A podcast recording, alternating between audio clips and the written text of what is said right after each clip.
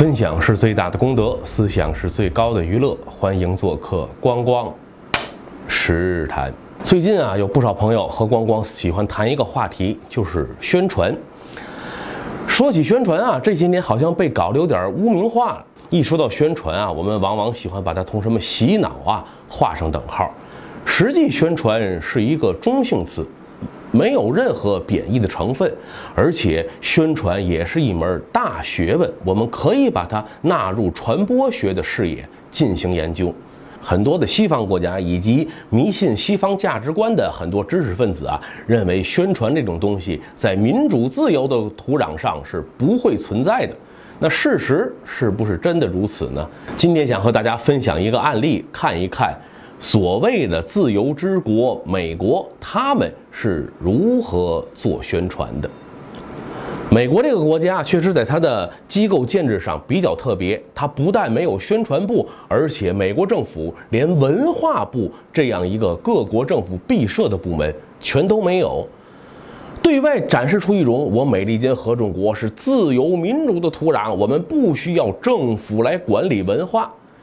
实际情况又是如何呢？美国虽然不设文化部，但是对于美国国家的战略宣传、文化战线的各种斗争，却是一个更加强力的部门，几十年作为主导，就是咱们在美国大片当中经常看到的一个有名的机构 ——CIA，中央情报局。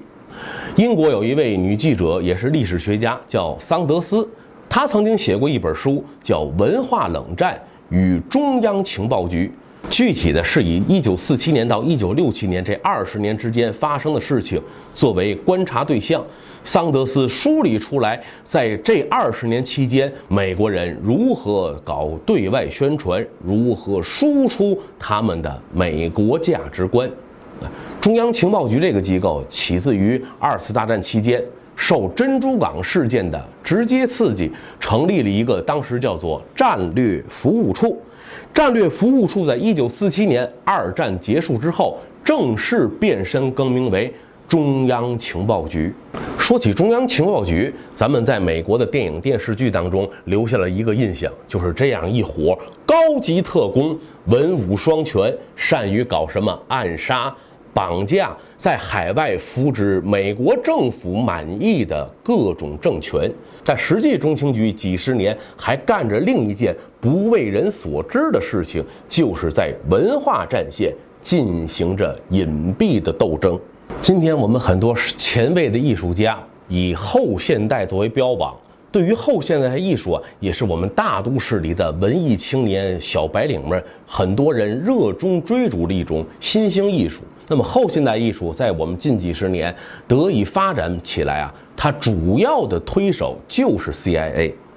那 CIA 中情局当年为什么要开始扶植这样一种所谓的后现代或者说抽象的艺术呢？因为当时的美国政府在五十年代就认为，用这样一种看似与意识形态无关的新兴艺术形态，可以作为他们对外宣传的有力工具，借此来解构整个东方阵营的意识形态。当然了，你说由中情局或者美国政府直接出面来支持后现代和后现代艺术家，显得就太过低级、太过露骨了。最好的办法是什么？就是找白手套，通过民间有影响力的私人博物馆、艺术画廊啊，开始让他们出面捧起一批美国政府中意的后现代艺术家。其中，中情局就选择了这个领域最负盛名的纽约艺术博物馆。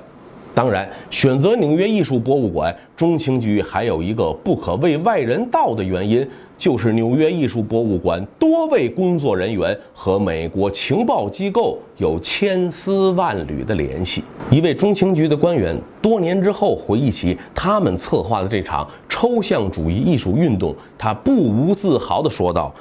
中情局是五十年代美国最好的艺术评论家，我们是后现代艺术。”真正的缔造者，美国人做宣传，他们真是个中高手。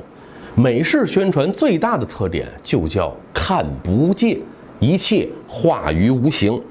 中情局的一位官员说：“最好的宣传是让被宣传的对象沿着你所希望的方向行进，而他们却认为是自己在选择方向。”中情局来进行文化冷战，他们最大的优势当然是有全世界最高端的各种资源，财大气粗，背靠美国政府这样一个天然的大财库。中情局在五十年代成立了一个文化自由大会。在整个冷战存续期间，文化自由大会在世界各地成立了几十种刊物，设置了若干种文化基金，扶植了很多美国人所钟情的他们心目当中的艺术家、文学家。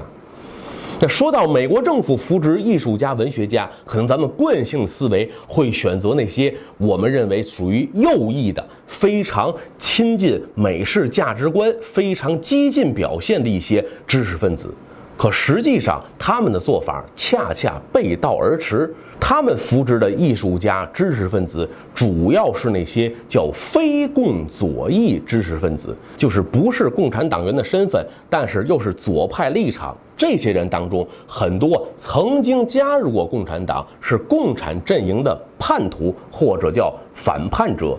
这些人才是中情局最钟爱的扶植对象。最为著名的莫过于乔治·奥威尔。一九八四，动物农庄啊，是半个多世纪以来非常著名的所谓反乌托邦的寓言小说。因为奥威尔本人啊，曾经在西班牙内战期间，他是一名游击队员，参加过西班牙共产党，后来叛离了社会主义阵营，中情局就盯上了他。在奥威尔逝世不久之后，中情局就派人去和他的遗孀进行接洽，要求买断《动物庄园》和《一九八四》的。电影改编权，《动物庄园》这本书写了一个预言啊，以一个动物世界来折射出奥威尔对于共产主义和资本主义两方面弊端的双重批判。可这部电影在拍摄的时候，中情局却把它的故事结构在结尾处做了一个很大的手脚，就是小说当中代表的资产阶级的那个庄园主的形象完全不见了。同时，还有一九八四，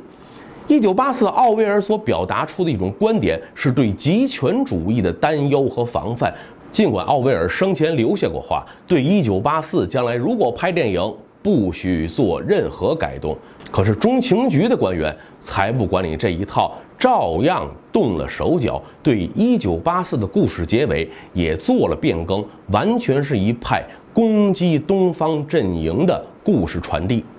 而这两部电影在一九五六年同时上映，美国中情局又雇佣了大量的艺术评论家，按照他们的意识形态来评论吹捧这两部电影。中情局所做的对外文化宣传，他们的目的就是两条：第一条就是反共，反对共产主义的意识形态；第二就是树立美国的完美国家形象。第一条好理解，这第二条大伙儿觉得，哎呦，美国这国家形象还用树立？谁不心惊蛰伏，向往美利坚的自由和富饶？事情啊，还真不是这样。在五六十年代的时候啊，像美国的什么种族隔离这些等等不平等、不人道的政策还在持续，而且那时的美国啊刚刚发达，成为世界老大哥，时间也不长。特别是是欧洲的那些国家，还把它当做一个。暴发户看待，心里啊总是觉得你呀不就他妈有钱吗？有钱有什么了不起？我们是贵族，你们啊只不过是一帮逆袭的屌丝。为了扭转自己暴发户的形象，树立美国的全面发展，中情局也是颇费了很多功夫。比如啊，为了洗刷像种族隔离这种非人道的政策，中情局当年就资助过一个。美国黑人艺术家欧洲巡展，通过他们的资助显示，你看黑人有色人种在我们的美国拥有多么高的地位，是被人尊敬的艺术家，以及当时在美国的好莱坞电影当中。中情局授意，凡是有色人种的形象，特别是黑人的形象，都必须树立的非常正面、温暖，把黑人的居家生活条件也描写的非常悠闲优渥。通过电影的宣传显示出黑人在美国拥有很好的生活，树立美国对外的正面形象。另一种手法，中情局就要豢养一批喜欢骂街、挑毛病的刺儿头知识分子。但是这些人对美国政府、对美国政策的种种批评，中情局依然有一个底线的把控。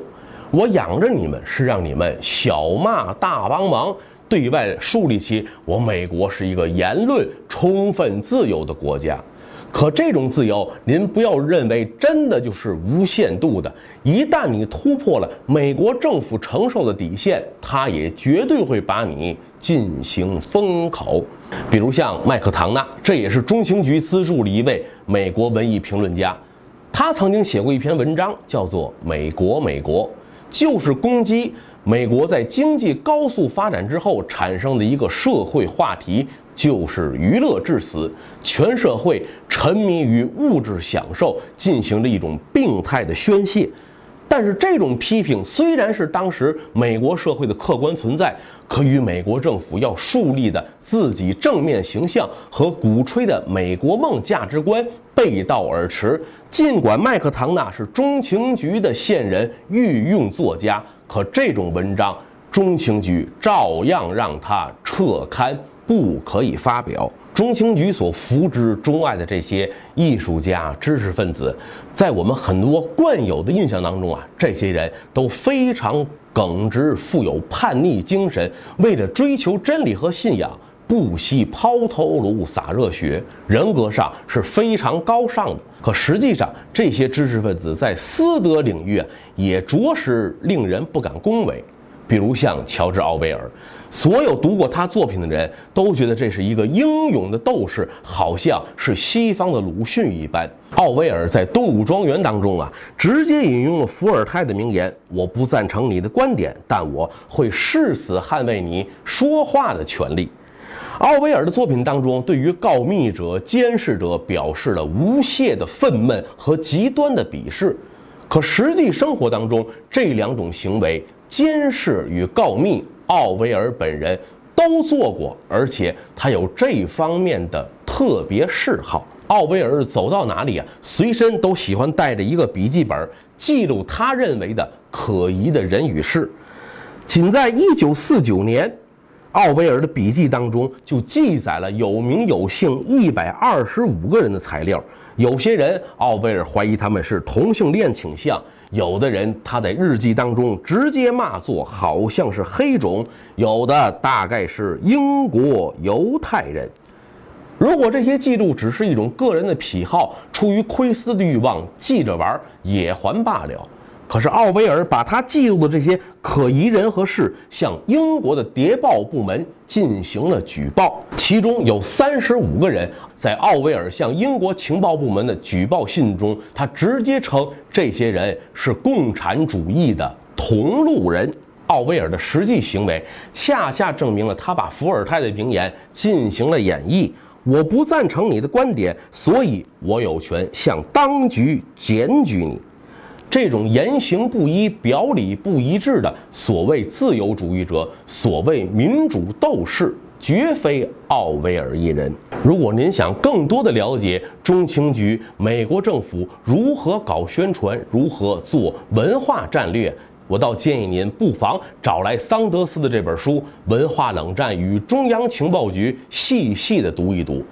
虽然这本书啊比较厚重，但是写法呢？笔锋细腻，故事情节的叙述引人入胜，是可以让您静下心来一直读下去的。